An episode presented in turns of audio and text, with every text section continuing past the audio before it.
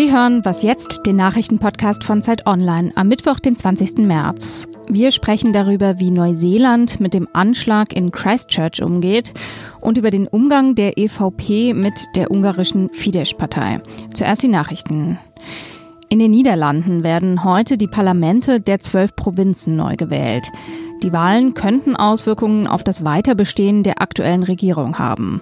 Denn die neu gewählten Abgeordneten, die bestimmen im Mai die Mitglieder des Senats. Und der Senat, die sogenannte erste Kammer, kann Gesetze beschließen oder zurückweisen. Ob die Koalition von Ministerpräsident Mark Rütte ihre knappe Mehrheit im Senat behalten wird, ist fraglich. In aktuellen Umfragen liegen neben Rüttes liberal-konservativer Partei die Grünen vorne. Auch auf die niederländische Stadt Den Haag sind heute viele Augen gerichtet. Hier entscheidet das UN-Kriegsverbrechertribunal im Berufungsverfahren von Radovan Karadzic. Der ehemalige bosnische Serbenführer war 2016 zu 40 Jahren Haft verurteilt worden.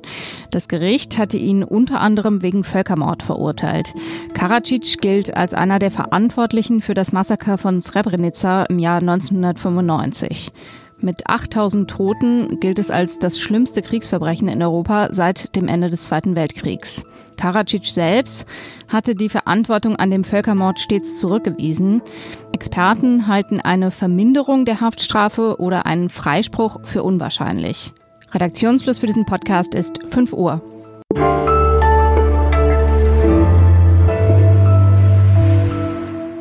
Ich bin Munja Mayborg. Hallo und herzlich willkommen. 50 Menschen sind am Freitag in Neuseeland getötet worden. Da hatte ein Mann in zwei Moscheen in der Stadt Christchurch um sich geschossen. Der Täter ist ein 28-jähriger Australier und im Internet hat er zuvor ein rassistisches Manifest veröffentlicht. Ich spreche jetzt am Telefon mit Moritz Eislinger aus dem Dossier der Zeit. Er ist gerade als Reporter vor Ort in Christchurch. Hallo Moritz. Hi. Du bist jetzt ja ein paar Tage da. Wie ist denn da die Stimmung in Christchurch? Ähm, die Stimmung ist einerseits äh, sehr bedrückt natürlich. Ähm, es gibt kaum ein anderes Thema.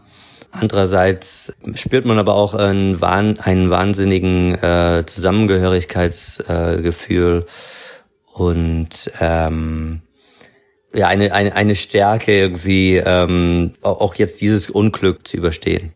Hm. Ja, diesen Eindruck hat man ja auch von außen, dass die Neuseeländer da sehr geeint sind. Stimmt das denn?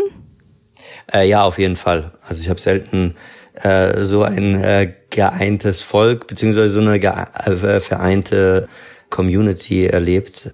Die Menschen hier helfen sich unglaublich gegenseitig, äh, unterstützen sich. Ähm, es gibt ganz, ganz viele Trauerbekundungen.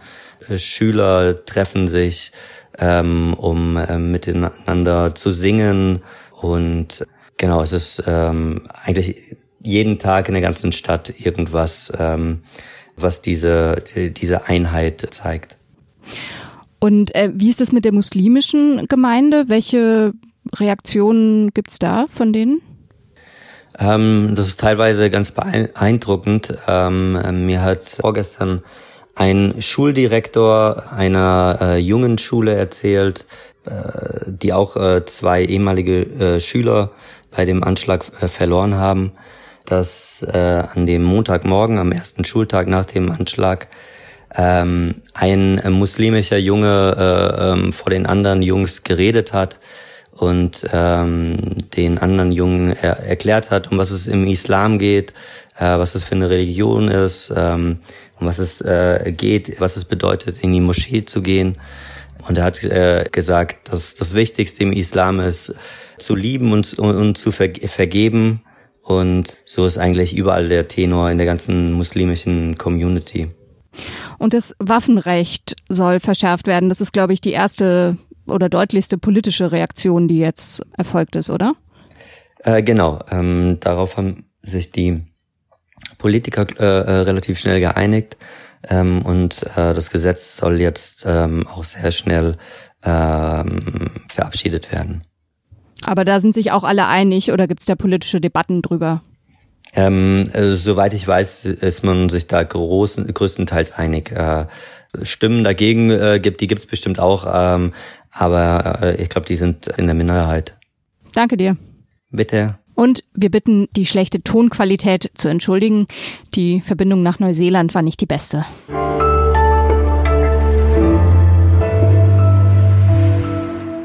Und sonst so? Bei Fußballstar Cristiano Ronaldo, da weiß man ja manchmal nicht, was mehr Aufmerksamkeit bekommt, sein Fußballspiel oder sein Aussehen. Ob blonde Strähnchen, Millimeterschnitt oder ein einrasierter Blitz, Ronaldos Frisur stößt eigentlich immer auf Interesse. Jetzt widmet sich Ronaldo dem Thema Haare sogar professionell. In Madrid hat er ein Zentrum für Haartransplantationen gegründet. 25 Millionen Euro will er in den nächsten Jahren investieren. Das ist vielleicht mal eine gute Alternative zu Steuerhinterziehung. Vor allem aber will Ronaldo, wie er sagt, das Selbstbewusstsein von Menschen verbessern. Und mit Selbstbewusstsein kennt er sich bekanntlich aus.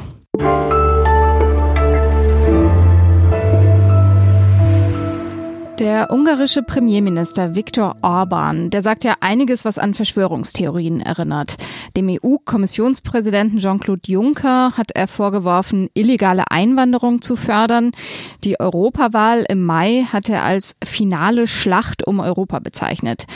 In der EVP-Fraktion wird seitdem mal wieder über den Ausschluss von Orbans Fidesz-Partei diskutiert. Und heute könnte der EVP-Vorstand eine Entscheidung treffen oder zumindest andeuten, wie es weitergeht. Darüber spreche ich jetzt mit Steffen Dobbert aus der Politikredaktion von Zeit Online. Grüß dich. Hi. Heute treffen sich ja die Delegationen der EVP, also die Delegierten aus den einzelnen EU-Staaten. Wie verlaufen da entlang der Länder die Linien? Ähm, also erstmal die EVP ist sowas wie die äh, europäische CDU. Also von uns hier in Deutschland ist die CDU und die CSU da Mitglied dieser ähm, äh, europäischen Fraktion. Und es gibt unterschiedliche Strömungen. Es gibt welche, die wirklich sagen, jetzt ist genug. Also der Orban mit seiner Partei Fidesz hat jetzt langsam überrissen und er hat keinen Platz mehr in unserer Parteiengruppe. Ähm, dann gibt es auch einige, die noch zu ihm halten. Ähm, also es wird spannend, wie es ausgeht. Äh, ich persönlich wäre krass enttäuscht, wenn die EVP tatsächlich jetzt immer noch ähm, Orban in ihren Reihen duldet. Ähm, und das geht irgendwie darauf zurück, dass Manfred Weber, den kennt man ja auch in Deutschland, der will Kommissionspräsident werden, der ist EVP-Vorsitzender, der kommt aus Bayern und der gibt sich immer so als Pro-Europäer. Also er hält äh, schallende Reden. Ähm, aber der Fall Ungarn ist jetzt wirklich mal so ein, so ein Beweis, ob er wirklich einer ist oder ob er nur so redet. Hm. Du hast ihn schon angesprochen. Das ist ja wahrscheinlich der Knackpunkt, wie CDU und CSU sich entscheiden als größter Teil dieser Fraktion. Was ist da zu erwarten? Manfred Weber ist jetzt gerade noch mal nach Ungarn gereist. Er sagt immer, er will reden und vermitteln. Hilft das was?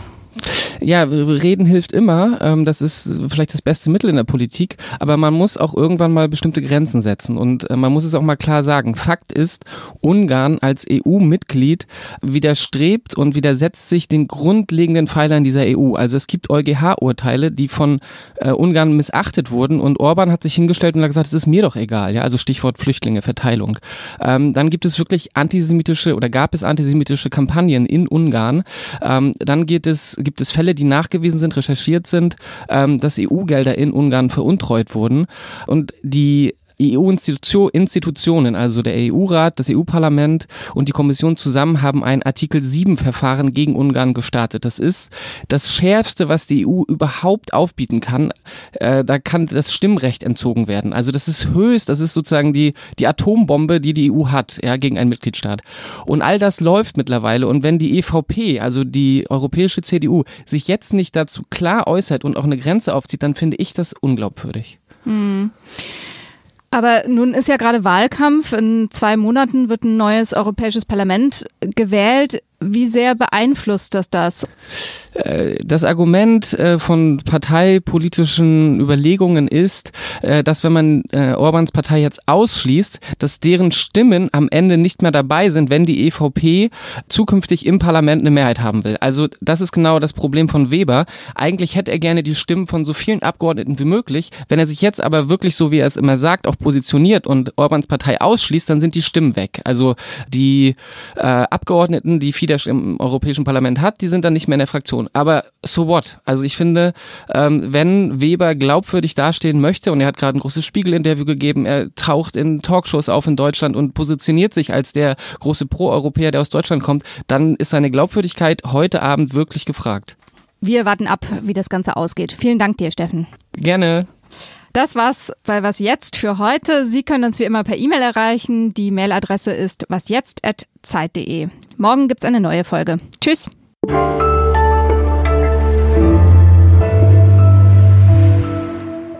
Tja. Die neue Runde mit Orban. Neue Runde mit Orban. Ja, genau. Also es ist wirklich, ich finde es äh, schwer, schwer zu ertragen.